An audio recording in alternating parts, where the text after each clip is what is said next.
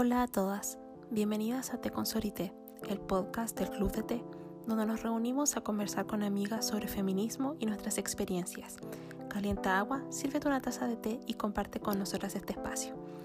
En este nuevo capítulo del podcast vamos a hablar sobre cultura pop otra vez. Estamos en una serie de cuatro episodios y esta semana vamos a hablar de música, danza o baile también que es lo que usualmente entendemos como pop, el impacto que ha tenido esto en nuestras vidas y algunos referentes de la infancia y otras sorpresillas por ahí. Ya debería estar listo tu té, el mío sí lo está y estoy pensando quizás en algo medio pop nostálgico que me gustaba cuando pequeña, cuando tomaba once y no me puedo decir todavía. ¿Cuál es tu once pop favorita? Empezamos el podcast. Hola a todas, ¿cómo están? Hola Cata, espero que estén muy bien, a salvo en sus casas, eh, sin mayor novedad. También queremos aprovechar este nuevo episodio para mandarle mucho amor y fuerza a todas las personas que no lo están pasando bien en estos momentos de cuarentena, eh, considerando todos los efectos de mayores contagios, em, problemas económicos y también eh, emocional y todo lo que acarrea este periodo. Así que queremos darle em, un abrazo a la distancia y esperamos que les guste este capítulo y que las pueda sacar un poquito de la rutina. En este episodio estoy, no sé, demasiado emocionada porque vamos a hablar de música pop y de baile. Y estuve esperando toda la semana para este episodio porque Em, en mi vida el pop de distintas partes del mundo es demasiado relevante y me inspira muchísimo y tengo recuerdos demasiado lindos y estoy muy emocionada de hablar de eso. Así que em, ya tengo mi tacita de té elefante, tecito elefante, que es nuestro auspiciador oficial del podcast. Y em, vamos a empezar este capítulo Ahí si tienen una playlist amiga, les recomiendo que busquen la playlist del Club de Té que yo hice. Ahí la, voy a compartir en nuestras redes sociales porque hay hartos como estos eh, One Hit Wonders o estos pop hits de, de, la infancia que nos van a inspirar harto y tenemos algunas sorpresitas en este episodio. ¿Cómo estás, Cata? Hola, habla la Cata. Bienvenidas nuevamente al podcast de Consorité. Ya vamos en el capítulo número 7. Muchas gracias por seguir escuchándonos y damos paso a este nuevo episodio, el cual es una continuación del capítulo anterior sobre cultura pop y de ahora en adelante, por el capítulo de hoy y los que siguen, hablaremos sobre las distintas artes dentro de la cultura pop y de las bellas artes. En el episodio de hoy hablaremos sobre la música. Como todos los demás capítulos, vamos a partir con nuestra sección Mujeres Fenomenales. Escuchemos a Connie con la mujer de hoy.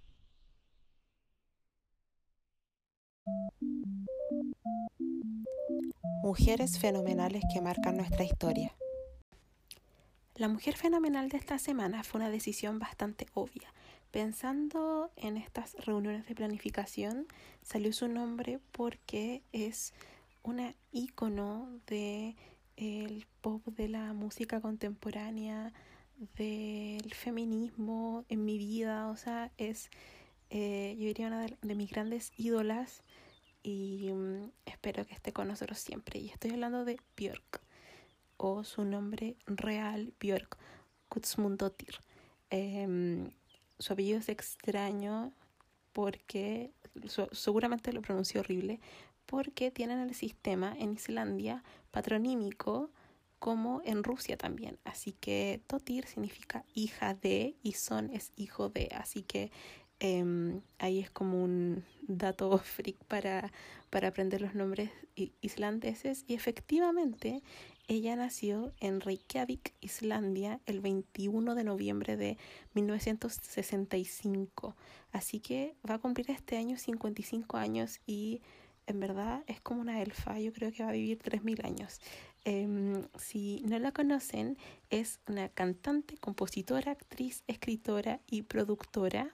Em, su familia es muy interesante porque su madre fue activista y su padre es un líder sindical, así que este carácter bien rebelde y también activista que ha tenido Björk en su carrera en temas de derechos humanos, no olvidemos em, que fue censurada o baneada en China para los Juegos Olímpicos de Beijing del 2008 porque ella abiertamente expresó su opinión respecto a la causa de la liberación del Tíbet.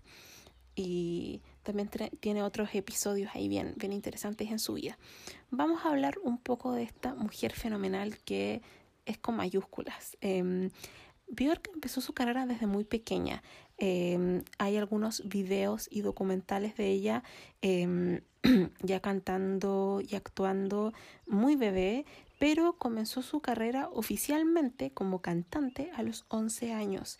Y en verdad ella en sus entrevistas manifiesta de que no tenía idea de, de esto, de qué hacer. Simplemente a su mamá le ofrecieron dinero por esto y ella se encontraba en un estudio y, y considera que eh, no debió haber pasado porque era muy niña y por supuesto todo lo que ella pudo hacer como artista niño prodigio no la representaba. Bien, y a medida que fue creciendo, fue participando en hartos proyectos musicales, como el grupo Tapiti Carras, que no voy a decir qué significa en islandés, así que búsquenlo. Em, y eh, pudo realizar dos álbumes entre 1981 y 1983. Luego de eso le presentaron a varios amigos que eh, cuando ella tenía 18 años formaron un grupo que se llamaba Kukul que eso se iba a transformar después en Sugar Cubes, que es la banda que la lanzó a la fama.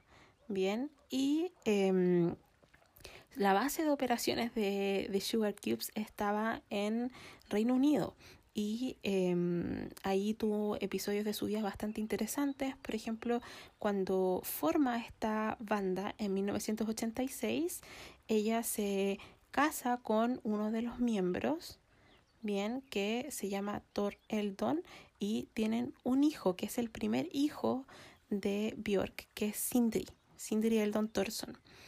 Y em, ella también cuenta cómo era su vida como después madre soltera en, en Reino Unido, eh, buscando un lugar donde vivir, dedicándose a la música. Luego Sugar Cube se separan, también ella se divorcia em, en 1987 de eh, su pareja y Em, luego viene este proceso de lanzarse como solista y por eso su primer álbum de 1993 se llama Debut o Debut. Em, y eh, fue todo hecho por ella misma em, y por eso es tan personal y tan importante. Y es ahí donde ella se hace mucho más famosa y reconocida a nivel mundial. Eh, ganó muchos premios y aunque el, el álbum fue lanzado en Islandia, adquirió fama en Europa muy rápidamente y eh, también este álbum estaba bien orientado como a la música house, eh, también electrónica y experimental que va a alcanzar como la epítome en otros, en otros álbumes y distingue como su sonido, ¿verdad? Y mm, me encanta. Yo diría que los primeros tres álbumes de, de son mis favoritos. Em, gracias a ella he conocido muchos directores y artistas increíbles como Michel Gondry, que trabajó con ella en, varios videos, em, y, otros como Stefan Senawi y, no sé, Spike Jones, eh, muchos, muchos eh, artistas que han trabajado a su alrededor. Y em, luego de eso em, lanza su segundo álbum que es Post. Y es increíble, o sea, maravilloso. Y después va a lanzar, yo diría, el, uno de sus álbumes más experimentales y más complejos, ¿cierto? Y con los que tuvo muchos, muchos premios, em, que es Homogenic. y fue con ese álbum con el que yo la descubrí. Em, y por eso para mí es muy importante y tiene un vínculo emocional muy, muy, muy hermoso porque la conocí gracias a mi prima, mi prima mayor, que ya no está en este mundo, pero eh, con ella todas mis referencias de la infancia como del pop en general y sobre todo de la música eh, como Britney Spears, Spice Girls, em, otras boy bands y por supuesto Björk, eh, era algo que compartíamos de forma muy íntima. Las Barbie, eh, Sailor Moon. Y recuerdo que yo conocí a Björk porque em, ella era tres años mayor que yo y estaba haciendo un trabajo para el colegio. Y tenía que hacer una revista, como una revista pop media adolescente. Eh, nosotras crecimos en los 90, entonces las revistas como, no sé, eh, Seventeen, revista Tú, eh, todo ese tipo de cosas eran muy populares. Entonces ella estaba haciendo una revista con muchos recortes y me acuerdo que le puso revista Björk y tenía como la portada de la revista, la efectivamente la portada del álbum Homogenic y yo como que quedé, ¿qué es eso? Y eh, tiene sentido porque yo siempre fui media asiática para mis cosas, entonces en esa portada eh, usa este kimono hermoso y, todos los detalles en su pelo, el collar y em, toda esa producción era increíble y me decía, no, es Björk, es una cantante, bla, bla, bla, y gracias a MTV y la radio y el cable y esas cosas que teníamos cuando no había internet, eh, descubrí su música y su videografía y todo el universo que, que la rodea. Y siguiendo con su carrera, eh, luego ella va a lanzar Vespertine, que también es un, un disco increíble, porque yo lo veo que es muy solitario, muy privado, muy íntimo. Eh, cuenta con coros espectrales, arpas, eh, hay latidos, es, eh, de verdad es un viaje de voces hermoso. Y, y, aquí hay un detalle muy importante porque en la producción final del álbum trabaja con uno de sus amigos y colaboradores, que es Matt Moss. Y después ella eh, declara, y lo voy a decir más adelante, cómo todo el crédito de la producción se lo llevó Matt Moss eh, considerando que ella había hecho todo el trabajo previo de años. Entonces ahí se refiere como lo que significa ser mujer en el mundo del arte. Y también en la música, por supuesto, ella siempre fue una revolucionaria, entonces eh, es una institución por sí misma. Em, luego de eso, eh, ella va a dar a luz a su otra hija que se llama Isadora y eh, va a lanzar su greatest hits o sus grandes éxitos que eh, compiló en base a fotos de internet de sus fanáticos y hace este como árbol genealógico y ese DVD yo lo tenía, no sé dónde está, pero era maravilloso y lo veía siempre. Em, y también alrededor de esa época es cuando ella Em, protagoniza a Dancer in the Dark o Bailarina en la Oscuridad, interpretando a Selma. Y esa película es pero maravillosa y hay pocas películas que a mí me dejan mal, con las que lloro y quedo destruida en el piso, es una de ellas. Em, de verdad es una película que evito porque es demasiado terrible y bueno, fue dirigida por Lars von Trier y tuvo muy buenas críticas y ella la, la, nominaron de hecho al Oscar como mejor canción original, obtuvo el premio a la mejor actriz europea por la Academia Europea de Cine, también la Palma de Oro, o sea, fue muy reconocida y la banda sonora que se llama Selma Song em, es maravillosa y, ella también cuenta cómo ella se convirtió en Selma, no estaba como interpretándola, sino que fue muy, muy importante en su vida y de verdad escuchen esa banda sonora, es maravillosa. Luego de eso, ella em, va a lanzar su nuevo proyecto, que es Médula, y em, ahí es la construcción de ese álbum es muy especial porque utiliza muchas, muchas, muchas voces humanas para eh, hacer, por ejemplo, todo lo que es el sonido de Oceanía que de hecho ella eh, presenta en la ceremonia de apertura de los Juegos Olímpicos de Atenas del 2004, el anterior al a Beijing que, que le estaba mencionando. Bien, y mm, ahí tuvo mucha influencia como del beatboxer y distintos coros de, de Islandia, de Reino Unido, eh, tuvo vocalistas eh, inuit tradicionales, bien, y em, luego va a lanzar Volta, el 2007 que es mucho más ecléctico con ritmos más africanos, en fin. Y em, en la gira hay un instrumento que, como les digo, o sea, Björk no sé en qué planeta nació y ella está con su cabeza en el año 3025. Que era una, una me acuerdo que yo quedé impactada con una mesa que se llamaba Reactable que es, era una, efectivamente como una mesa computador donde eh, tenías un contacto físico desplazando distintos objetos como cubos, como estos juegos eh, de la infancia, y eso generaba distintos sonidos y variaciones muy, muy original. Y de hecho, el Reactable nació en el Departamento de Tecnología Musical de la Universidad Pompeu Fabra de Barcelona, y ella estuvo como en, en la gira. Y después va a venir su otro álbum, que es Biofilia, de 2011, donde eh, prácticamente no se usaron instrumentos, sino que eh, todo fue hecho con iPads y iPhones y de hecho cada una de las canciones eh, contenía unas aplicaciones donde las personas podían interactuar y podían formar constelaciones, porque claro, todo el concepto detrás de biofilia es el universo, la vida, la naturaleza, ¿cierto? Y em, se ve como ella es capaz de conectar todos los aspectos de la vida humana, o sea, el arte y la música pop eh, en su máximo esplendor.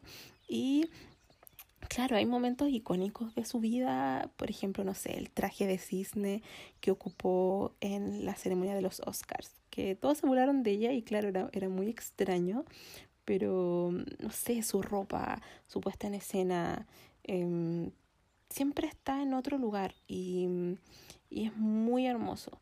El tema de biofilia eh, es tan especial porque muestra esta tensión en cómo interactúa la naturaleza y la tecnología y las personas como parte también de la naturaleza y también su, su preocupación sobre em, lo que ocurre en el tema de la educación, la enseñanza de la ciencia em, y cómo a través de las tecnologías eh, y las aplicaciones, ¿cierto? Poder crear universos nuevos. Eso de interactuar con las personas en su propia creación es muy especial. Bien. Y em, posteriormente a Biofilia, ella va a lanzar Vulnicura, que es también muy tecnológico, eh, que ahí muestra cómo puede eh, articular eh, tecnologías del siglo XXI con las que había, no sé, en el siglo XV, porque de hecho em, se hace un trabajo con la viola organista que inventó Leonardo da Vinci y se hizo una exhibición virtual en 360 em, y en el montaje de los videoclips y, y, todo lo que ocurría como en las presentaciones en vivo es muy especial.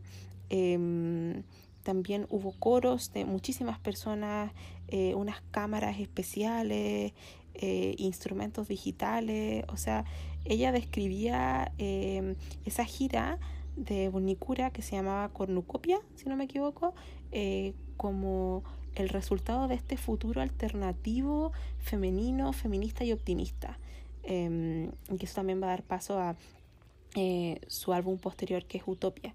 Em, en ese álbum, Nicura eh, es muy especial porque ella lo define como el periodo más difícil de su vida cuando termina su relación con eh, el padre de su hija y es un disco también muy íntimo donde ella explora muchos temas que yo ya había visto en Vespertine, por ejemplo, como el sexo, la intimidad, el cuerpo, eh, la salud mental. Eh, es un, un, viaje y, y mm, que llega a ser un poco incómodo porque te sientes demasiado identificada eh, o, o, no sé, muy interpretada y, y es muy interesante. Para mí, por ejemplo, Cocoon es la canción de amor más sublime y maravillosa que existe en el mundo y el, el video, para qué decirlo, es precioso. Y vamos a ver que eh, su más reciente álbum se llama eh, Korsafn.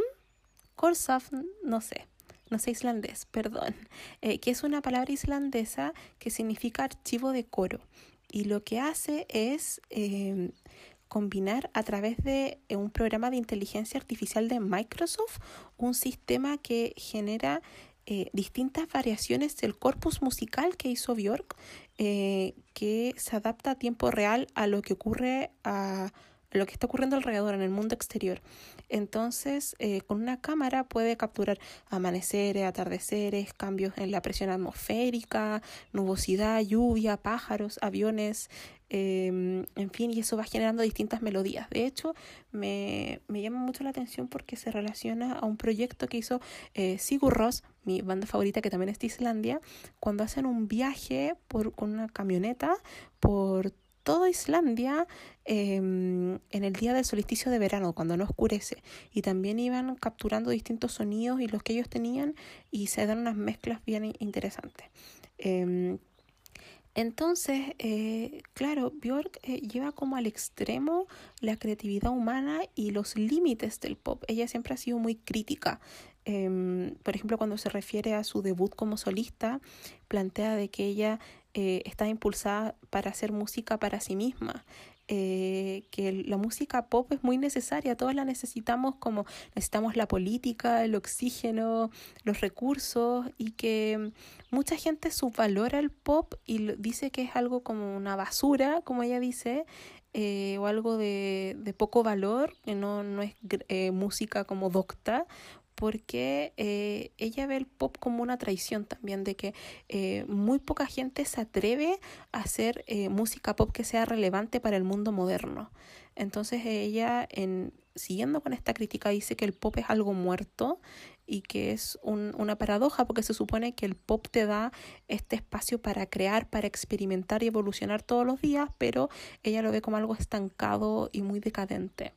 Em, entonces, eh, claro, me llama la atención porque si tomo otros referentes, no sé, como el K-Pop, mm, no sé, u otras cosas que están pasando, pero sí, eh, su opinión es bastante válida por lo que está haciendo, ¿cierto?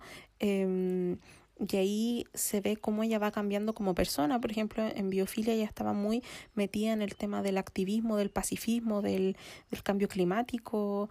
Eh, ella planteaba de que era un trabajo tan personal que mostraba como la exageración de, de lo que estaba pasando como mujer y cómo podía compararlo con el universo. Ella decía que eh, si podemos hacer amigos, amigues de la naturaleza con la tecnología, si podemos articular esta amistad y esta relación virtuosa, puedes hacer amigos con todas las personas y que en ese sentido también Biofil es súper femenino y sus trabajos yo diría en toda su carrera, pero sobre todo los más recientes, porque em, ella plantea de que las mujeres hacen mucho por la humanidad, que son como el pegamento entre muchas cosas, em, que las mujeres pueden ser artistas, trabajan en la oficina, son amas de casa, eh, en verdad es como somos como grandes sistemas solares y galaxias dentro de nosotras mismas, al igual que, que su álbum. Pero luego con Vulnicura todo se, se derrumba para ella. Eh, fue muy doloroso y, y también eh, su mensaje es muy bello porque ella decía, eh, si no me pongo de pie, soy una cobarde. Y no solamente soy una cobarde para mí misma, sino para todas las mujeres tengo que decir algo, tengo que eh, expresar lo que me está pasando con esta ruptura amorosa tan fuerte. Bien, y mm, en verdad Björk tiene muchísimos años de carrera, o sea, como si empezó a los 11 años, tiene más de 40 años de carrera y mm, siempre ella ha manifestado el tema de ser mujer en la música. Bien, de que mm, eh, las mujeres tienen que estar eh, corrigiendo una y otra vez a los periodistas, remarcando que ellas crean todo. De hecho, ella le decía a otras artistas, y lo vio Missy Elliott, de hecho, de que las mujeres artistas deberían sacarse fotos como en el estudio, grabando, con instrumentos, porque así les iban a creer, como que las mujeres nunca se nos cree nada, y para ella el proceso creativo, musical, era muy íntimo. Entonces, como ella no documentaba eso, la gente no le creía al principio, como le ocurrió con Matmos, por ejemplo. Entonces ella también señala de que quiere apoyar a las mujeres jóvenes em, al decirles que el mundo es súper duro en todas partes, em, que si un hombre dice algo una vez, las mujeres tenemos que decirlo 5, 10, 20 veces, em, que las niñas también eh, enfrentan distintos problemas y que ella también empezó a reflexionar sobre su vida, empezando muy pequeña, eh, en distintas bandas, y aprendió por las malas de que tenía que hacer esta especie de mentira como de fingir que los hombres eran los autores de las ideas, ya como que nadie lo notaba. Ya como que ella validaba su mansplaining, así como en verdad tú lo creaste, ser como muy modesta y para que no se sientan amenazados y luego se da cuenta de que en verdad no, no tenía que hacer, eh, que al final eh, en estas nuevas generaciones eh, ya jugar eso es estúpido y en verdad em, también es súper cansador tener que gastar mucha más energía para salir adelante. Entonces eh, también nos demuestra de que em, si ella fue capaz de hacerlo, por eso eh, las mujeres fenomenales que, que, están en nuestro podcast y están en nuestra exposición ahora virtual de mujeres fenomenales, tienen que ver con que son mujeres que han sido capaces de romper los esquemas, este famoso techo de cristal y sin perder su identidad y bajo sus propias lógicas, ser revolucionarias. Entonces, eh, eh, Bjork es demasiado importante en la música global y, y también eh, yo diría que en el arte en general, en la cultura, o sea, no, no me puedo imaginar em, un libro que hable de, cultura pop o de cultura popular contemporánea eh, sin mencionarla a ella, así que es muy admirable. Eh, si no son fans de ella, por favor, háganlo porque es una artista integral fuera de este mundo que va a mejorar sus vidas considerablemente. Así que eh, todo el amor para Bjork. Ojalá que esté bien, que esté sana, que no le pase nada con la, con la pandemia. De hecho, John C., que es el vocalista de Sigur eh, se enfermó, pero ahora está bien. Así que mm, mucho amorcito a, a la reina Bjork y que eh, podamos disfrutar de su obra por muchísimo tiempo más. Así que ahora le vamos a dejar una canción que es preciosa y es muy divertida, así que es muy pop para lo que estamos hablando, y que el video fue filmado en Nueva York en un camión en blanco y negro. ¿Saben a qué canción me estoy refiriendo, cierto? Bueno, si no lo saben, la van a ver ahora, así que de su primer disco debut, y se llama Big Time Sensuality. Así que espero que les guste y luego de eso pasamos a la siguiente sección del podcast a tomar once.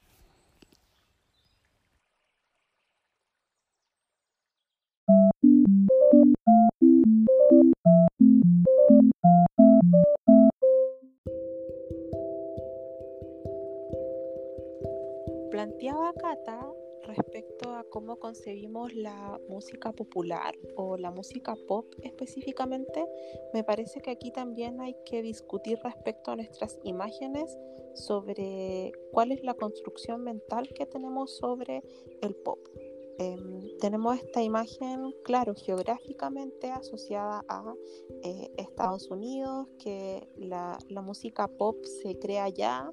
Eh, y otro aspecto súper interesante es que, no sé, en países em, escandinavos es donde está la mayoría de los productores y, y coreógrafos y sonidistas, de, personas que, que realizan la, la, música, ¿cierto? Eh, pero que no, no lo tenemos como asumido como una escena, entonces, en ese sentido, eh, al estar en Estados Unidos, que es por supuesto la potencia hegemónica todavía de nuestro mundo, va a ocurrir que todo lo que ocurra ahí en términos de, de sonido, de imagen, estética, eh, discurso, eh, se va a reproducir en el resto del mundo y ese va a ser como el estándar de lo que es una buena música pop. Entonces, cuando eh, vemos la historia del pop, em, van a aparecer estos referentes y eh, no se va a mencionar, por ejemplo, manifestaciones de pop en otras partes del mundo. Eh, como hemos hablado por nuestros intereses personales, inmediatamente nos vamos a Asia, concretamente a Japón y a Corea, pero tampoco conocemos cómo es la escena pop. Eh, yo conozco, claro, un poco más la, China por, mis temas de investigación, pero desconozco cómo es la, escena pop, de música pop en India, en el sudeste asiático, eh, si es que existen algunos países africanos, eh, en el Caribe no tengo idea, eh, quizás Puerto Rico y luego América Latina, por supuesto, toda América Latina es mucho más cercana. Eh, México es como una máquina de, de, producción musical, por eso tantas personas van para allá. Em, conocemos algunos ejemplos de Europa muy sesgados, pero tampoco sabemos cómo funciona el, no sé, el pop en, Europa Oriental, en fin, es decir, que eh, tiene mucho que ver con la occidentalización del mundo y con la, globalización, como entendemos la idea de música pop. No sé qué piensas tú, Cata. Siento que algo interesante de, para darle un nuevo matiz a tu reflexión es el hecho de que muchas veces la gente tiende a confundir los conceptos y piensa en música pop solo como el género pop.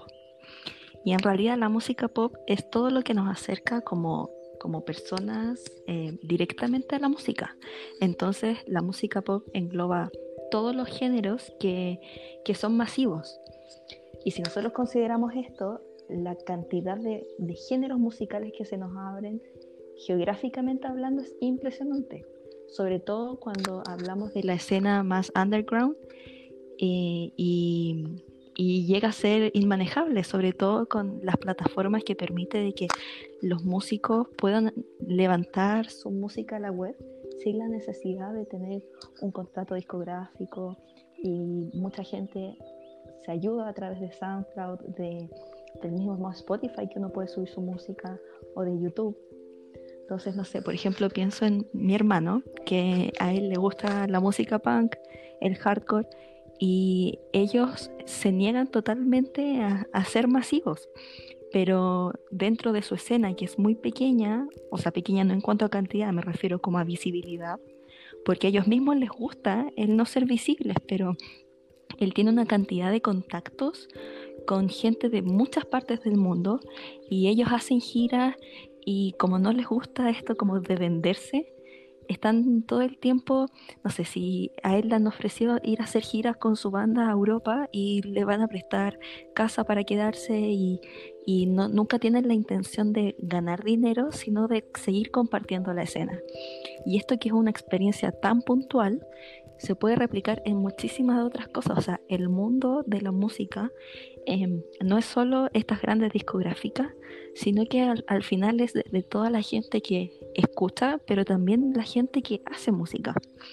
Y es necesario partir haciendo esa diferencia entre que la música pop, la gracia es que es popular y por lo tanto como cultura popular es parte de todas las personas y, y de todo lo que les gusta, todo lo que pueden hacer y todo lo que al final se les permite que, que practiquen esta música que es tan cotidiano al final a nuestras vidas, tanto para el que hace música como para el que la escucha.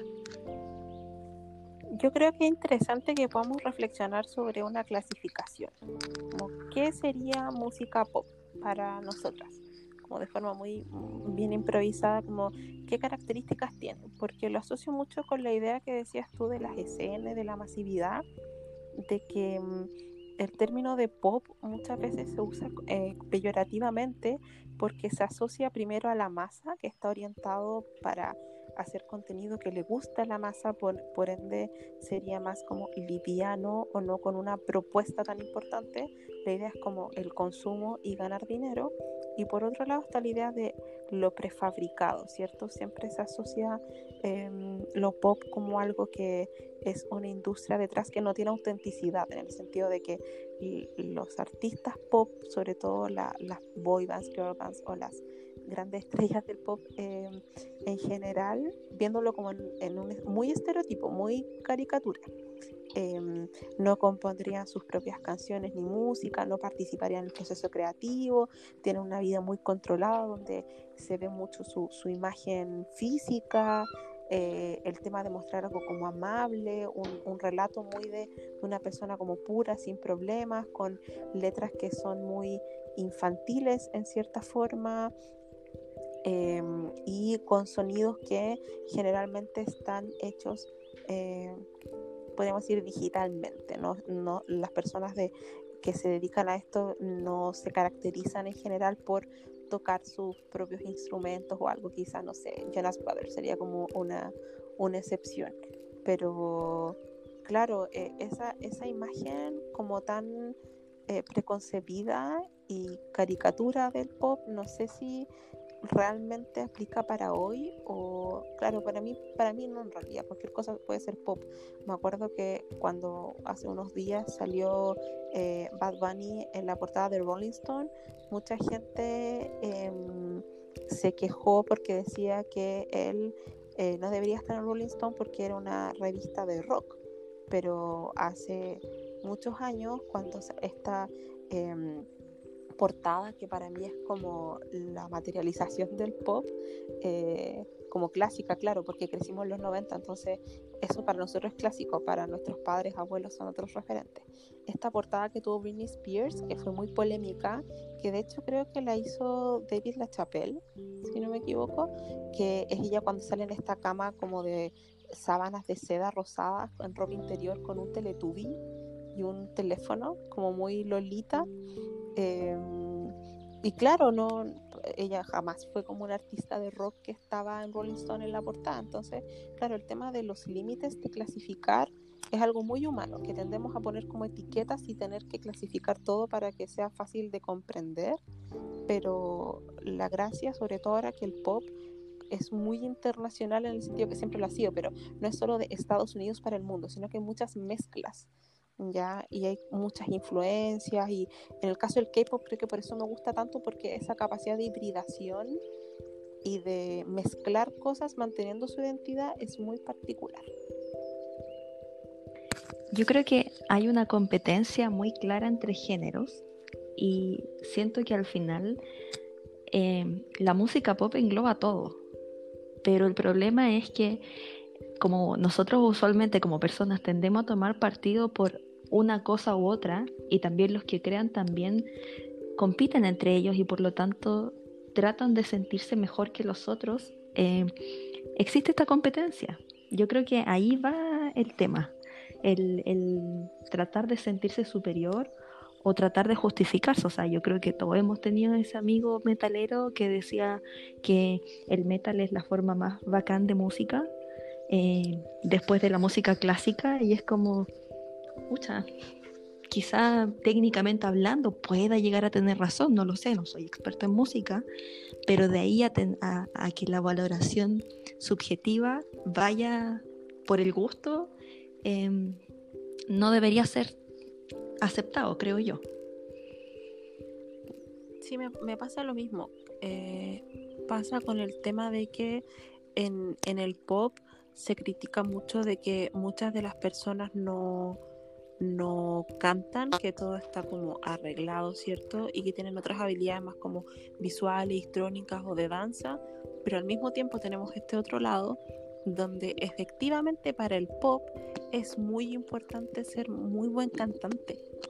O sea, el tema como de, de la preparación y, y, poder como expresar eso porque eh, y ser muy buen cantante en ese sentido en términos pop, porque claro, en otros géneros, o sea, yo no me imagino la garganta de los cantantes de metal en todas sus expresiones, porque también requiere mucho control y mucho entrenamiento.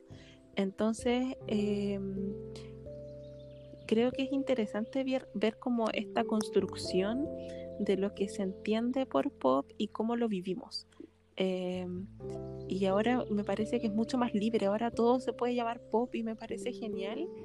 Y, y, al mismo tiempo lo pop también se asocia como a lo kitsch, medio a lo vintage, como a lo clásico, que ahora, eh, bueno, siempre las modas regresan, pero eh, todo el tema de los, de los 80 y los 90 está regresando mucho y es súper lindo ver como la música pop es como esta banda sonora de nuestras vidas y mm. me gustaría que conversáramos un poco más de eso, como de cómo la música pop en nuestras vidas, así de, las dos, ¿cierto? Y que las personas que nos escuchan también puedan reflexionar, pueden ir em, articulando un poco su memoria y su propia vida respecto al pop, como estos referentes. Em, claro, yo tengo como casos, no sé, de... Eh, mi, mi, familia como que viene como después de mí, así como de padres. No sé, el tema de, de Soda Stereo, que les gustaba mucho.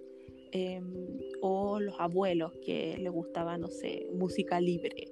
o Elvis Presley, que es de rock pero se entiende, eh, los Beatles o otro tipo de cantantes. Y de verdad eh, va de la mano con tu vida de forma muy fuerte. O sea, em, creo que todas las personas que tenemos como más de 25, 30, eh, hay muchos artistas que la generación actual no conoce y no tiene idea quién es y eso también es súper chocante como llegar a vivirlo, porque hasta a mí en mi vida, por ejemplo, me había pasado siempre que, eh, no sé, mi abuelita, otra gente hablaban de personas y era como, ah, sí, los ubico, no sé quién es, no sé, mi abuelita le encanta ver cada día mejor los domingos y siempre iban como cantantes antiguos, entonces ella me dice, oye, le pasó esto, está viejito, le pasó esto en su vida y me gustaba, y tú no sabes quién es, y yo como no tengo idea de quién estoy hablando.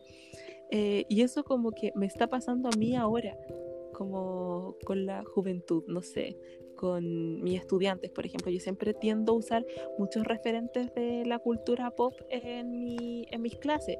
Eh, lo que más uso son los Simpsons porque me encantan, pero también uso otras películas y otras cosas y bueno, vamos a hablar de cine también en otro de los episodios, pero la otra vez estaba en clases con otra profesora y de repente teníamos que hablar de un torno y salió la idea de Ghost, de esta escena como de Demi Moore y Patrick Swayze haciendo como esta jarrón, no sé. Y, mi estudiante era como, ¿qué película es esa? No sé quién es. Y fue como, ¡Ah! la edad, como caía de carnet. Entonces, ese, esa cosa de la experiencia con la música pop la encuentro muy bonita. Así que hablemos de eso. Sí, yo creo que algo muy, muy fundamental que la gente en general quizás no se lo cuestiona o lo tiene tan integrado que no lo exterioriza. Y es que, al igual que la moda, el cómo uno se viste, la música es, yo creo, el segundo factor después de la moda de identificación personal. Y es muy patente, sobre todo cuando estamos en la búsqueda de identificación, como es eh, la adolescencia, aunque también la, la, época infantil también lo demuestra todo el hecho de que uno escuche música para niños, que después cuando uno va tomando como una postura frente a la vida, y sobre todo en la época en la que yo fui adolescente, porque igual yo a veces lamento los adolescentes de ahora que son bastante unificados, pero en nuestra época las tribus urbanas eran geniales, porque al final tú era disfrazarte de, un, de, de, algo y eran estas guerras entre el metalero, entre el Pokémon, entre el gótico, entre el emo, y la música te definía tanto como la ropa. Y eso era genial. Y yo pasé por muchas etapas y creo que, aunque mis amigos siempre me molestan como, oye, tú eras esto y después eras esto otro y ahora está diciendo esto, pero al final, tal como dices tú, es bacán el, el poder recordar que como esa época yo era así eh, en, ese, en ese momento de la vida y es súper genial el pensar en cuando tú estás escuchando una canción, no sé, por ejemplo, me pasa cuando eh, me me recuerdo o por casualidad escucho una canción de esa época y, me voy mentalmente a ese momento de mi vida y es muy muy bueno. De hecho, yo quería conectar harto eso con un dato freak que encontré, que es que hicieron un experimento de gente que le dijeron como haga abstinencia de música. Y decían de que al final escuchaba música dentro de su mente como que no podían dejar de cantar o de tararear y que a pesar de que eh, obviamente hay gente que no le gusta la música, eh, que de todas formas a esas personas que se sometían a ese experimento y que sí les gustaba la música, se sentían cansados y aburridos después de estar muchos días sin escucharlo, porque em, estaban perdiendo la capacidad que tiene la música para estimular los centros cerebrales de placer. Y al final eso es, impresionante porque em, de verdad es algo que tenemos tan integrado y que disfrutamos tanto que casi ni reflexionamos y ellos decían como fue casi imposible hacer la tarea de no escuchar música por semanas y semanas porque música hay en todas partes. Uno va caminando por la calle y en la tienda hay, música, en el metro hay música, o tú vas en, el transporte público y escuchas en, el audífono del otro que está escuchando música.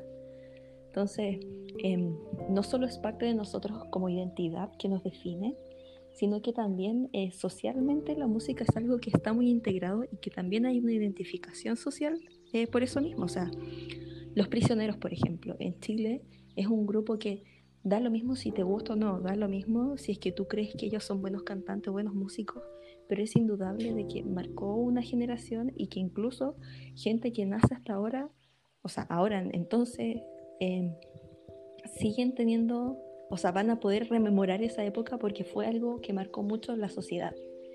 Y eso es algo que se puede aplicar con muchísimos artistas y que no tiene que ver necesariamente con su calidad, o sea, con mucho respeto sí, pero yo creo que Madonna como cantante no necesariamente era tan buena, pero como ícono musical es impresionante, una de las mejores. Y al final creo que esa crítica de decir eh, es peor cantante porque usa playback o es peor cantante porque no baila o porque no baila y canta al mismo tiempo es tan vacío porque al final la música es mensaje y es verdad, hay, música que también la gente considera que es más importante la técnica, pero la gracia de la música popular, a diferencia de la música más docta, eh, es que se permite que todo este extra que va detrás y que es la parte visual, que es la parte social, Em, y que es como el mismo activismo que hay, que hay detrás, o sea, desde la gente que escucha música, no sé, punk, hasta la gente que lo ocupa como algo visual o, por estímulo y es válido, o sea, creo que la gracia de la música pop es que se hace parte de nuestras vidas en todo sentido. Sí, a mí me, me pasa con el tema de la vida que eh, es súper lindo, o sea, yo siempre cuento esto, pero porque es relevante en mi historia, de mm, niñas, si ustedes son, son muy pequeños, pero eh, en nuestra época, cuando llegaban a poner cable a tu casa o internet, era el medio acontecimiento. Entonces yo recuerdo que apenas me acuerdo porque eh, yo tuve como cable muy pequeña, yo creo que como a los cuatro años o un poco menos, como que me acuerdo cuando el cable se convirtió en un tema en mi casa. Y mm, me acuerdo que todos los sábados se juntaban a ver los cuentos de la cripta, que ahora es ridículo, pero en ese tiempo daba miedo. Em, y está el tema de MTV, em, y la radio, porque el tema de las plataformas digitales para escuchar música no, no existía. Entonces, em, estos distintos dispositivos nos fueron marcando en mi caso en particular. Por ejemplo, em, yo recuerdo que veía MTV y me prohibían verlo porque en los 90 igual era como rebelde y habían cosas medio extrañas, entonces para una niña de después 5, 7, 8, 10 años era, era extraño o no deberían verlo. Entonces, por ejemplo, a mí no me dejaban ver Vives en Badhead igual la veía, o, Celebrity Deathmatch, no sé, pero a mí me encantaba, yo era adicta como a los días más pedidos, o a TRL, cuando en Times Square se estaba como eh, Carson Daily y llegaban como los artistas y claro, en ese tiempo estaba como muy metida con eso, o veía los videos, o sea, gracias a, eso yo descubrí eh, cantantes o artistas, grupos que me marcan hasta hoy. Mencioné el tema de, de Bjork con mi prima, pero también eh, a ella, el tema de los videos musicales, en verdad todo. O sea, yo seguía todo eso y también en la radio. Em, el tema de, volviendo con los aparatos, eh, yo alcancé a tener cassettes, así como de comprarlos, o los CDs también, eh, que eh, el tema de cómo te relacionas con los objetos es súper interesante eh, respecto a tu vínculo, como eso de, cambiar el lado del cassette o el disco, el tema de tener un personal estéreo, que creo que tuve, pero no fue como tan tema, pero sí un Walkman o un Discman, no sé cuál, creo que era una marca, un modelo de, de una marca, pero no recuerdo. y me acuerdo que yo iba al colegio con mi como estas como portas CDs y llevaba como mi Walkman y me creía bacán em, o después cuando ya podías teníamos como ciertas plataformas no sé Ares eh, y podías como grabar eh, como estos MP3 compilados de mucha música y tener tu playlist como propia eh, por eso también no están mis recomendaciones pero recomiendo Nick Norris Infinite Playlist que es una película que adoro que aborda mucho eso. Em, y no sé, me acuerdo que eh, Spice Girls marcó demasiado mi vida, así como, claro, salieron cuando tenía cinco. Eh, los Backstreet Boys, así como juntos. Entonces, el tema de ver estas mujeres empoderadas, Jerry Halliwell era, mi favorita, Ginger Spice hasta el día de hoy, cuando yo lloré cuando ella se fue. Yo tenía como 7, 8 cuando ella se fue y salió como en la tele o en el diario. Y yo me acuerdo que me puse a llorar a ese nivel. Lloraba porque no podía creerlo. Em, o, o, no sé, quiero llevarlo más como al lado de las mujeres. Eh, o no sé, Alanis Morissette, Tori Amos, Fiona Apple, que no son tan como pop convencional como bubblegum pop, pero sí son iconos del pop hasta el día de hoy y ahora eh, las abordo desde otra manera. Em, no sé, conocí los Britney Spears también. También me gusta Cristina Aguilera, pero yo además como Team Britney. Y yo usaba como estos eh, pompones, como collets de pompones para hacer como ella y la música. Veía todos los VMA cuando pude ir a Nueva York y pasé por el eh, Radio City Music Hall. Fue como, no, aquí hacían los VMA y, y todo eso, aquí hacían TRL. Em, claro, esa fue como mi etapa MTV. Después, claro, como más como puber adolescente, eh, era el Britpop, o sea, no, no, puedo conseguir mi vida sin el, el Britpop, no sé, algunas bandas Placebo, Blur, em, no sé si Oasis es como Britpop, pero se llama como Britpop a toda esa escena, Pulp, todo eso, Sweat, Em, y claro, después tuve mi fase como gótica, que, eh, como decías tú, no sé, como que se disfrazaba, era como una cosa bien performativa, bien interesante. Y luego de eso me fui conectando con otras cosas, más como, no sé, Javier Amena, Francisco Valenzuela, Denver, eh, y otro tipo de cosas como más locales. Y después vino como mi etapa ya hasta a la actualidad, que para mí el pop, mi relación con el pop es como esta cosa nostálgica. Yo tengo una playlist que se llama Corazón Adolescente, que la amo, eh, y me acordé de Supernova perdón, es que ando muy dispersa, son demasiados referentes, y eh, después vino el K-pop, entonces yo ahora no me siento como asociada, por eso cuando yo decía quién es Doja Cat y todo eso, no, me siento conectada como al pop estadounidense como antes. Hay mucha gente que no conozco, que, que no escucho a veces ciertas canciones, pero no estoy como pendiente, como que mi eje de referencia cambió a Asia porque también mi vida fue cambiando. Entonces, claro, quería compartir esta experiencia. Yo hay algo que quiero hablar porque siento que es súper importante, sobre todo para el público más adolescente, que mm, yo siento que algo que es muy triste de esa etapa es que uno trata de encajar y es súper fácil que también existan grupos y uno se defina por grupos porque uno está buscando esa identidad. El problema es que todo este tema de, la aceptación y también del molestar a otras personas, el hacer bullying y esta competencia, siento que a veces prohíbe que las personas se autodescubran aún más. Y el que haya gente que crea de que tiene más valor un género musical que otro o cualquier gusto en general es súper malo. O sea, de verdad creo y llamo a la libertad de, de poder escuchar lo que quieran, de poder ver lo que quieran y de sacar lo bueno de cada cosa. No tiene nada de malo escuchar, no sé, rock y escuchar K-pop y escuchar, no sé, reggaetón. Como que puede, hacer lo que quiera. Al final, la gracia de tener varios referentes es que es mucho más fácil encontrarse, porque todos somos distintos y nos componemos de distintos elementos. Entonces, luchar por encajar en una sola cosa es súper malo. Y al final lo único que sucede si uno hace eso es perderse muchas cosas muy buenas de otras, de otras, no sé, disciplinas, de otro género.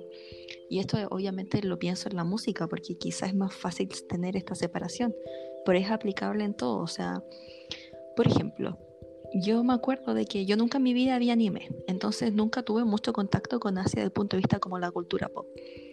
Pero cuando yo entré a la universidad conocí el K-pop y a mí me encantó el K-pop no tanto por la música, de hecho yo era súper rockera en esa época. A mí me gustó por el baile, porque yo he bailado toda mi vida y me impresionó que cada canción que existía tenía una coreografía de principio a fin y coreografías complejas. Y al final entré a la música K-pop por las coreografías. Y yo creo que hay gente que entra a distintos géneros musicales por distintas razones. Mi hermano, por ejemplo, entró a, a toda su onda punk porque le gusta el mensaje social, el mensaje activista. Otra gente, no sé, le gusta la música disco porque les gusta carretear con eso. Otra gente, no sé, le gusta quizás la música, no sé, más tranquila porque hacen yoga o, y, así se relajan y meditan. Entonces al final siento que la música es, es un instrumento eh, que es útil a, la vida en general y, y, es necesario que se permita a la gente el, el permitírsele escuchar todo. Sí, a mí me, eso es algo que me gusta en la actualidad porque, claro, teníamos estos como muchas reglas, entonces, eh, claro, tú no podías como escuchar otras cosas porque eh, te veías como un poco falso o, como no comprometido con eso.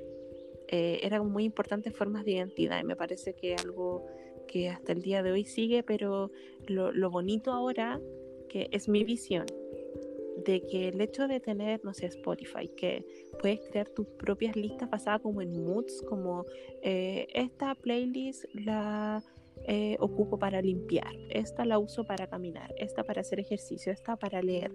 Eh, es súper lindo y es súper rico porque antes era, era muy difícil, o sea, hacer de estos como compilados. requería todo tu trabajo y estaban todos estos como prejuicios o estas tribus, como hablábamos em, en nuestra época, que hacían difícil como conocer y dialogar con otras personas. Entonces, lo, hermoso del Internet, si se usa bien, es que te permite crear comunidad, crear tus propios contenidos a través de, como en este caso, hacer un podcast.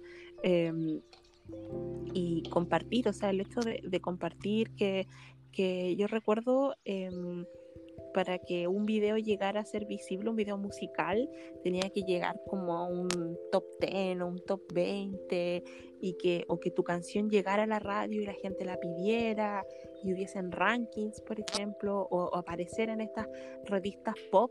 Eh, no sé, estoy hablando de desde la revista TV Grama hasta la Seventeen, la revista Tú, Em, todo ese espectro y, claro, tenías que ser como reconocido para que eso se convirtiera en un referente.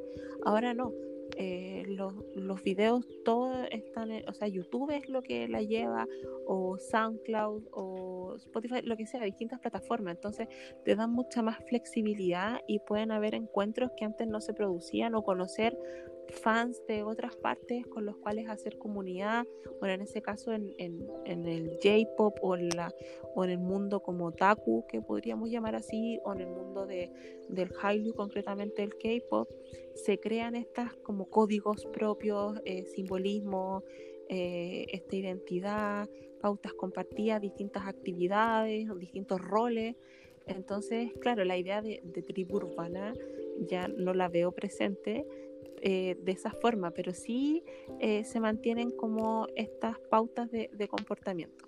Y, es súper lindo cómo va trascendiendo eh, en todas partes. Em, claro, si nos vamos como a, la, a los 70, las manifestaciones contra la guerra de Vietnam, los hippies, en fin, claro, ahí el tema de lo pop se usaba mucho en el activismo. Siempre se ha usado también pero llevándolo como al contexto actual, el tema de, hacer distintos activismo digital o ir a las marchas y que las personas se disfracen o utilicen ciertos como guiños a la cultura pop, em, lo hace muy especial. Entonces, em, eh, yo creo que tenemos que ser como tener eh, tener gratitud y agradecimiento por las experiencias que nos han hecho vivir como eh, lo hemos hecho, como no avergonzarnos porque nos gustaran ciertas cosas. Eh, a mí me encanta ahora que no sé, uno se pueda reír y decir, oye, hagamos un karaoke eh, comiendo pizza y cantando Supernova, por ejemplo, y después podemos cantar, no sé, eh, Camilo Sesto, no sé. Me, me gusta mucho como esta cosa intergeneracional de que puedas como hacer más cosas, como apropiarte de la música de una forma más libre. Y les recomiendo hacer playlists. A mí me encanta, tengo millones de playlists y siempre escucho las mismas, pero me, me ayuda mucho como el hecho de curar mi propio contenido. Antes dependías de otros, como los programas de televisión y otros, y, y también ver eso. Y quiero llevar la discusión más al tema como del feminismo, ¿cierto? Y cómo se relacionan las imágenes de la mujer, los roles de la mujer, los cuerpos, porque eh, lo recordé de la siguiente manera. Eh, cuando estaba pensando en este episodio, obviamente queríamos, y, y en, mi, en mi caso, quería tomar el caso del J-Pop y el K-Pop como eh, caso de estudio para tomarlo acá, pero en estos distintos memes como de astrología, porque yo amo esos memes de eh, qué canción o qué cosa eres según tu signo, la cosa es que me salió uno de Mecano, qué canción eres de Mecano. Para las personas que nos escuchan desde otros lugares, Mecano era un programa juvenil donde las, los chicas y chicos que tenían como un team bailaban distintas canciones y hacían juegos, en fin, tuvo Jingo, extra jóvenes a principios de los 2000 en fin, me acordé de eso y porque el chico que bailaba tecno en Extra Jóvenes, ahora ya es mega, mega adulto, y no sé si era el mismo, pero usaban como por TikTok como esa escena de cuando bailaba y seguramente era él porque ya estaba adulto con la misma ropa y bailaba y, era muy divertido. Eh, y claro, y uno se reencuentra con eso y en el caso de, de Mecano yo admito como que me autofuno porque a mí me encantaba Mecano, lo asumo, era muy divertido tenía, no sé, 10. Entonces, claro, todo me parecía muy natural. Y a ustedes les gusta el reggaetón, el trap, todo eso. Pero ese tiempo era la Che. Y el H era, era increíble. O sea, bueno, las letras igual son súper cuestionadas hoy en día y, el tema de, de, cuando uno lo ve. Pero mm, me acuerdo que en el colegio, en el patio, bailábamos las canciones de H y, y me encantaba y era como muy divertido. Eh, y que eso también es, música pop para mí, es como muy cultura pop chilena, el tema de cómo algo que venía de Brasil fue tan importante y claro, y ahora como que uno lo empieza a ver. Eh, me pasó con el video de la performance de las tesis que, que tomaron eh, corazones de los prisioneros a raíz de, de los 30 años con con un video que toma diferentes como iconos de la, de la cultura pop eh, nacional y otros videos que han aparecido y claro, si uno empieza a ver eh, eh, lo que pasaba en Mecano, era horrible, o sea, una degradación de las mujeres, una cosificación, el hecho de que las exponían como pedazos de carne con poca ropa, estos juegos, comillas, juegos que hacían, y uno dice, oh, cómo veía esto y que esto era tan natural. Eh, igual es, eh, es, fuerte como ver cómo nos relacionamos con las distintas plataformas, en este caso era como un programa televisivo de música, y cómo hay cosas que han ido pasando en la vida, en el tiempo, que ahora nos parecen mal o que no aceptamos, y los gustos también. Eh, no sé si, igual tú, Cata, eres más chica, no sé si te, te marcó como mecano, no sé si quizá eres más jingo que yo, yo jingo nunca pegué con, con eso. No, la verdad es que yo siempre, no sé, no veía ese tipo de cosas. es que, no sé, recuerdo cuando veía Rojo o veía Mecano, pero era esa época como de más bien bailar, claro, como bailar, pero no era sentarme a mirar las cosas. Pero mm, me hizo pensar mucho en lo que dijiste en algo que solemos discutir mucho en los talleres, que es cómo tú puedes criticar las culturas de las otras personas y al final el interpretar, en este caso, por ejemplo, las canciones, eh, si es que vienen desde otra cultura. Y yo siempre me acuerdo de una entrevista que le hicieron a un cantante reggaetón, Arcángel, en el que él decía em, que a él le molestaba que criticaran tanto eh, el que el reggaetón sea tan sexual tan directamente explícita la música, porque en general todas las canciones en el mundo, del estilo que sea, suelen hablar mucho de ese tema. El tema es que no es tan directo como el reggaetón, tan explícito. Y él decía, en mi cultura, en el Caribe, en Puerto Rico, nosotros vivimos así, es más explícito, nosotros no tenemos problemas de hablar de eso y al final el que nos critiquen es también pasar a llevar nuestra cultura. Y más allá de que si yo estoy o no estoy de acuerdo con el nivel de cosificación que se le hace a la mujer en el reggaetón, creo que es, es el trasfondo de, de, esta frase de Arcángel tiene mucho sentido. Y, y al final no, no, hay una respuesta, que es algo que hemos hablado mucho respecto a, esto en los talleres. Por ejemplo, el, el, cómo jugar, no sé, a las mujeres musulmanas porque quieren andar con sus velos, por ejemplo. Entonces es como, ¿es más malo el tú exigirse sacárselos o el que ellas quieran realmente estar con ellos? Y, y no hay una respuesta como absoluta frente a eso porque tenemos visiones distintas de mundo. Y creo que en, este caso es lo mismo. A mí me pasa de que, eh, claro, se tiende mucho como a juzgar otras cosas. Eh, yo creo que es importante como eh, cuestionar y problematizar los temas. Pero otra cosa es juzgarlos desde una superioridad moral.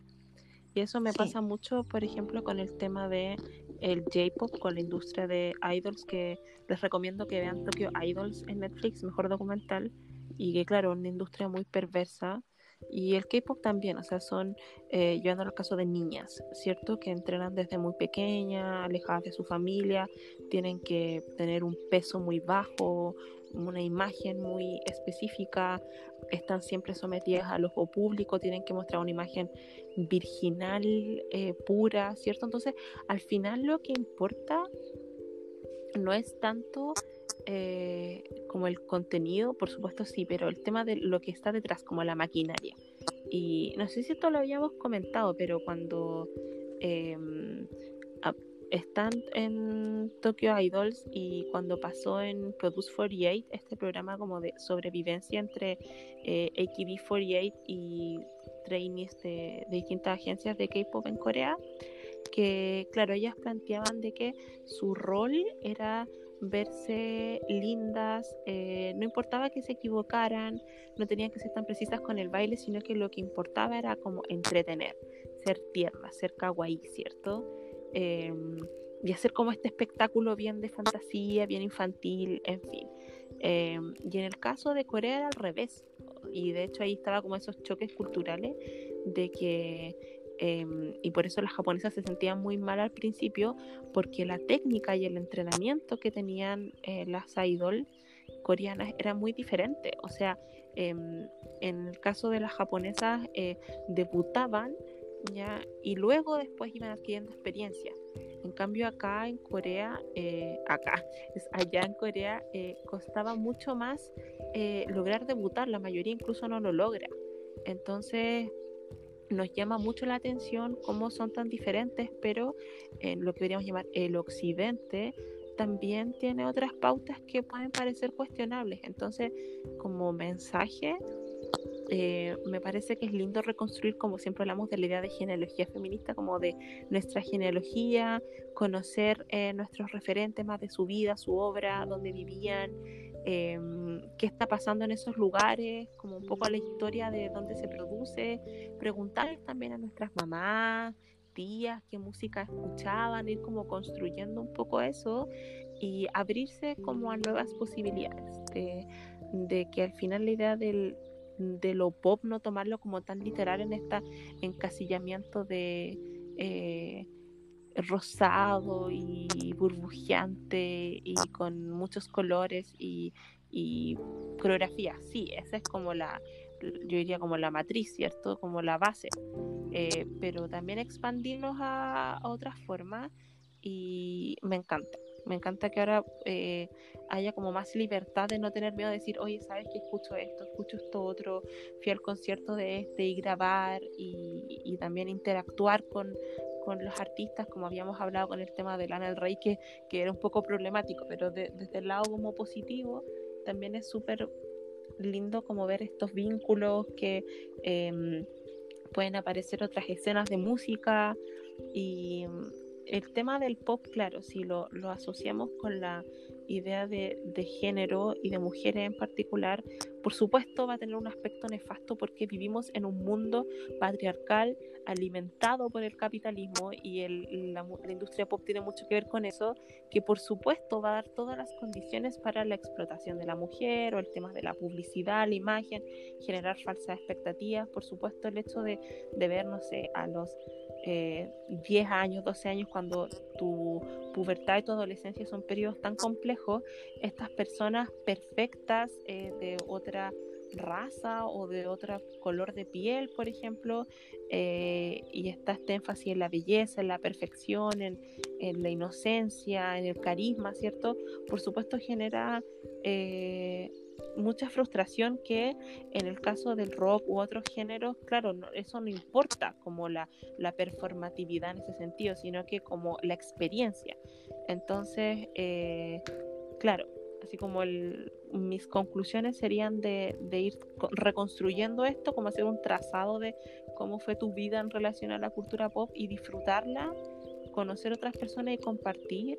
Y sobre todo ahora en, la cuarentena ayuda mucho como hobby a hacer como tu curatoría. Y mm, lo encuentro hermoso.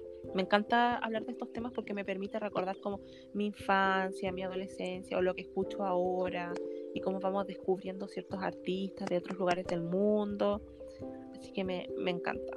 Me encanta como ya no tener que estas como eh, máscaras ya que uno tiene como de decir, oh, escucho Britpop o soy gótica o tengo que usar esta ropa. Y ahora da lo mismo, así que me encanta. Sí. Nosotras igual habíamos conversado de que vamos a hacer en el futuro capítulos más específicos sobre este tema.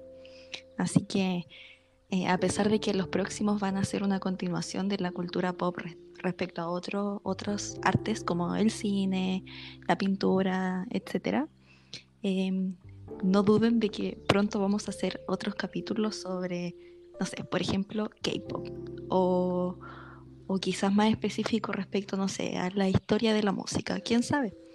Al final, la gracia de, este tema es que está tan integrado en nuestras vidas que, y es tan profundo, tan amplio, que nunca vamos a terminar de tener temas para hablar. Sí, así que ahora para despedir la sección, piensen a ver como sus eh, K-pop jams, así como sus canciones favoritas. Eh, igual es complicado porque hay muchas canciones, pero siempre con artistas femeninas. Em, y eh, me parece que hay que eh, poner a Britney Spears. No sé, ahora que ha salido como mucho de moda el tema de que ella hablaba de la redistribución del ingreso y casi como eh, Britney revolucionaria, porque también su vida refleja mucho como cierto contexto y cómo se, se materializa la vivencia del pop como para tener un poco de música en este capítulo y después pasar a la sección de recomendaciones. Sorite recomienda. La sección de recomendaciones del podcast.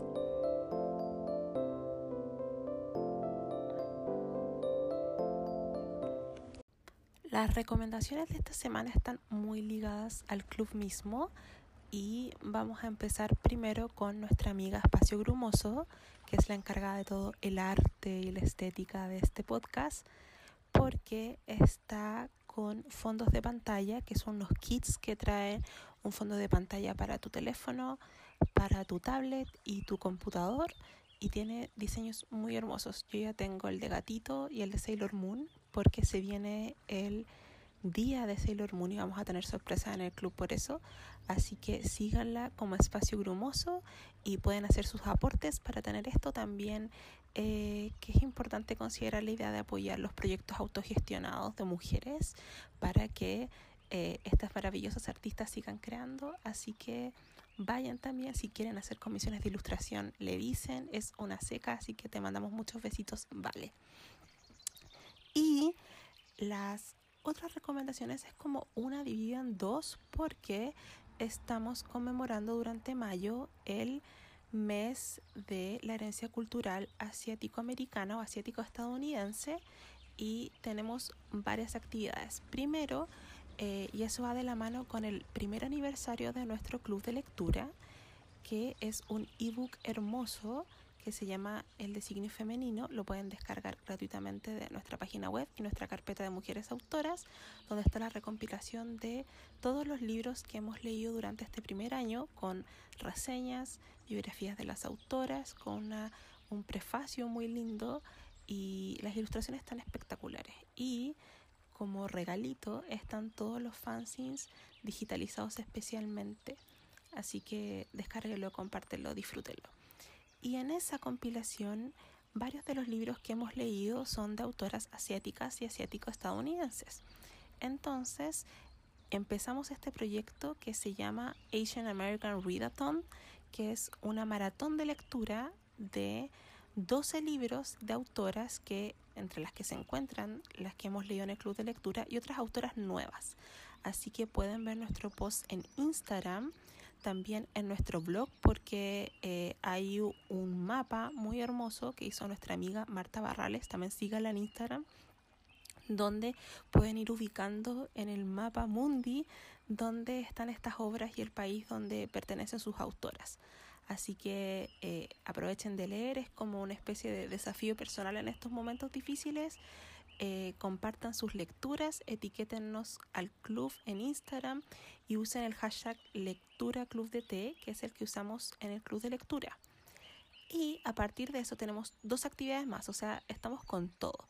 Este sábado 30 de mayo a las 6 de la tarde vamos a hacer una charla para hablar de la herencia cultural de la literatura femenina asiática, para que eh, las personas que se inscribieron en Zoom estén atentas.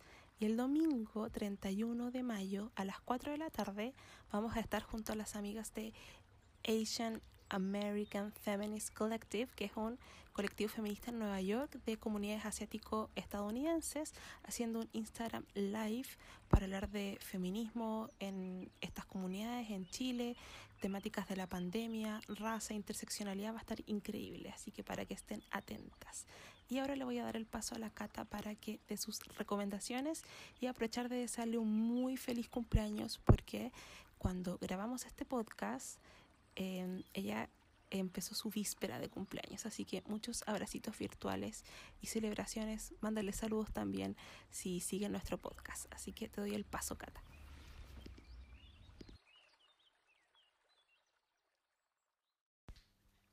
Creo que siempre que la Connie me dice, Cata, ¿te gustaría recomendar algo?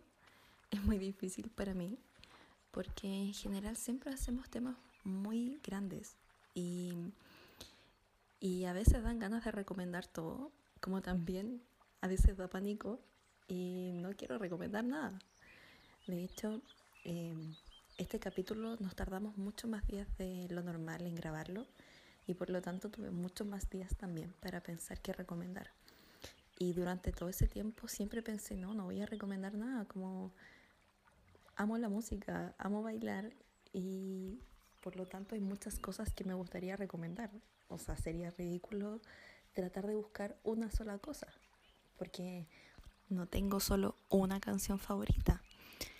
O probablemente quizás en el tiempo he tenido una, pero siempre va cambiando. Entonces, cuando ya estaba a punto de grabar y darme por vencida y decir, no, Connie, no me recomiendes nada de mi parte, pensé en qué es la música, qué es lo que yo quiero agradecer de la música y del baile, que para mí como bailarina, yo he bailado 22 años de mi vida y siempre te digo a todo el mundo, yo creo que soy más bailarina que cientista político, que es mi profesión. Y es porque siempre me ha definido mucho. Y también es porque es la actividad que más tiempo he hecho en mi vida y que por lo mismo también tengo mucha confianza en que soy buena. Y aunque no lo fuera, creo que es algo que me gusta demasiado y que disfruto demasiado y que por lo tanto me define mucho. Además, eh, es inevitable tener una reflexión muy personal porque estoy grabando esto el día de mi cumpleaños y eh, aunque ya hablamos en el capítulo de adultez que no es bueno definir tan eh, drásticamente este tipo de, de eventos para definirse tanto darle tanta importancia al tema de la edad o los cumpleaños mismos o los años nuevos. Pero es inevitable a veces reflexionar las cosas. Y además mi mejor amigo también está de cumpleaños el mismo día que yo, nacimos el mismo día del mismo año. Y él no ha superado el tema de la edad o, le da mucha reflexión a, la situación. Y creo que en la edad en la que estamos, estamos aún en búsqueda de definir quién somos. Y hace poco leí una frase que me hizo mucho sentido, que es, cuando encuentras lo que te gusta, te encuentras a ti mismo. Y de verdad me hizo reflexionar mucho, porque al final yo creo que a la gran mayoría de las personas les pasa que es difícil, por ejemplo, encontrar la vocación y estar contento con las decisiones laborales, eh, académicas o incluso eh, personales, porque es difícil genuinamente pensar o asumir frente a las demás personas qué es lo que realmente nos gusta. Y por lo mismo que les decía antes, de que el baile y por lo tanto la música es algo que me ha definido tanto en mi vida, que obviamente cuando pienso en esta frase, lo que me gusta es el baile y es la música.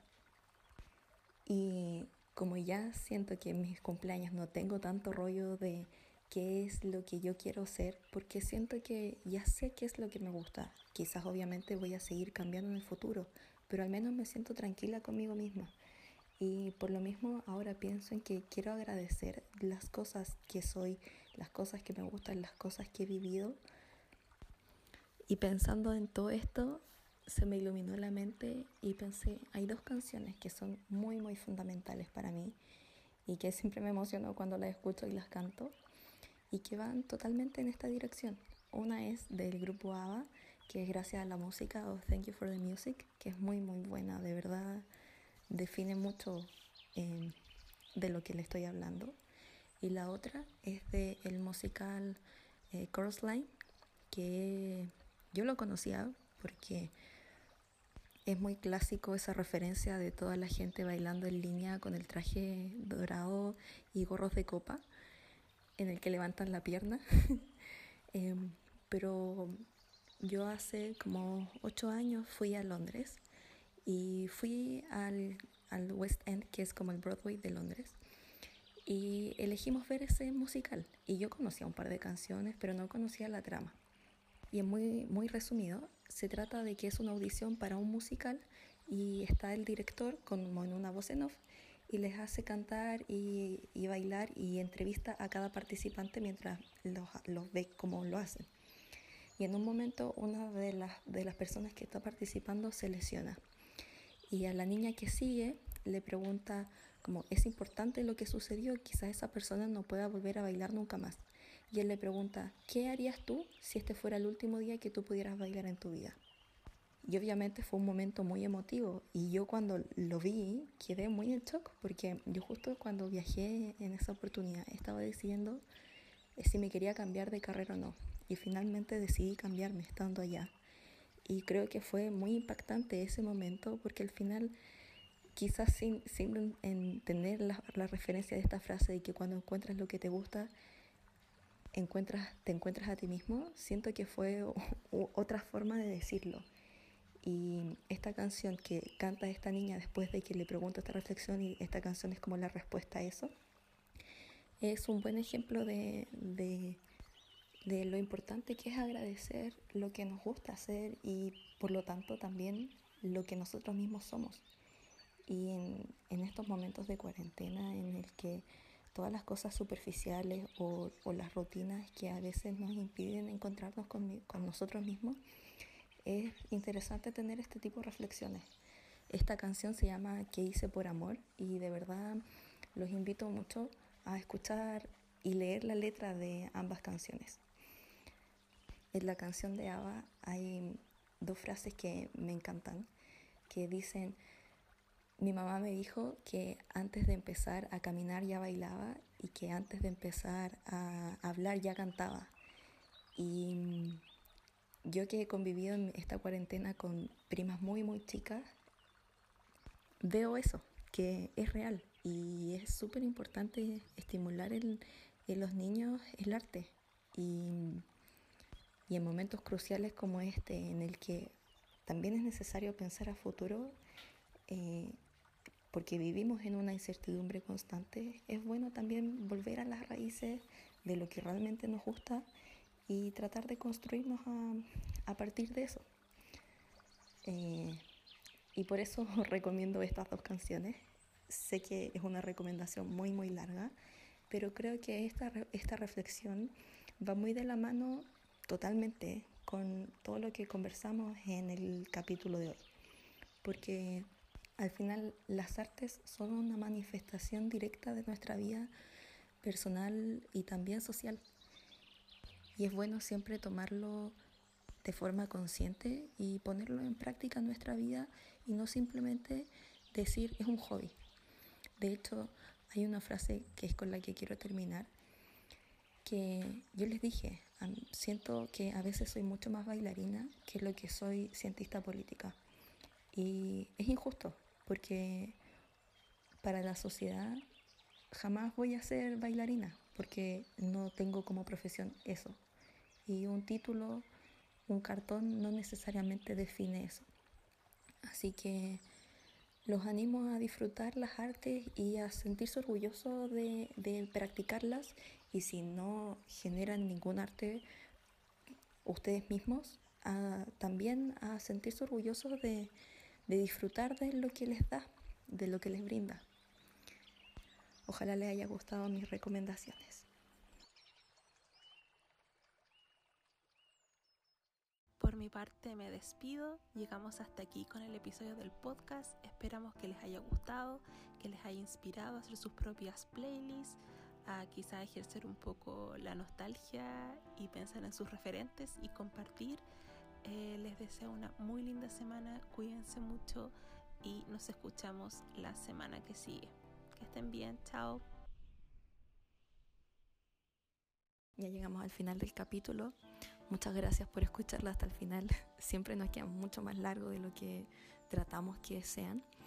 Pero si ya llegaste hasta el final es porque no te molestó escuchar un capítulo tan largo y lo agradecemos mucho. Para los próximos capítulos se viene la continuación de la cultura pop y vamos a estar hablando de otras artes. Esperamos que nos encontremos en el próximo capítulo y muchas gracias. Besitos. Nuestra hora del té ha terminado. Esperamos que hayan disfrutado este episodio de Té con Sorité y nos acompañen la próxima semana con más tecito y temas de conversación. Recuerden visitar nuestra página web www.leclubdt.cl y seguirnos en nuestras redes sociales en Instagram, Twitter y Facebook como Leclub de Té. Abracito y que tengan una muy muy linda semana. Adiós.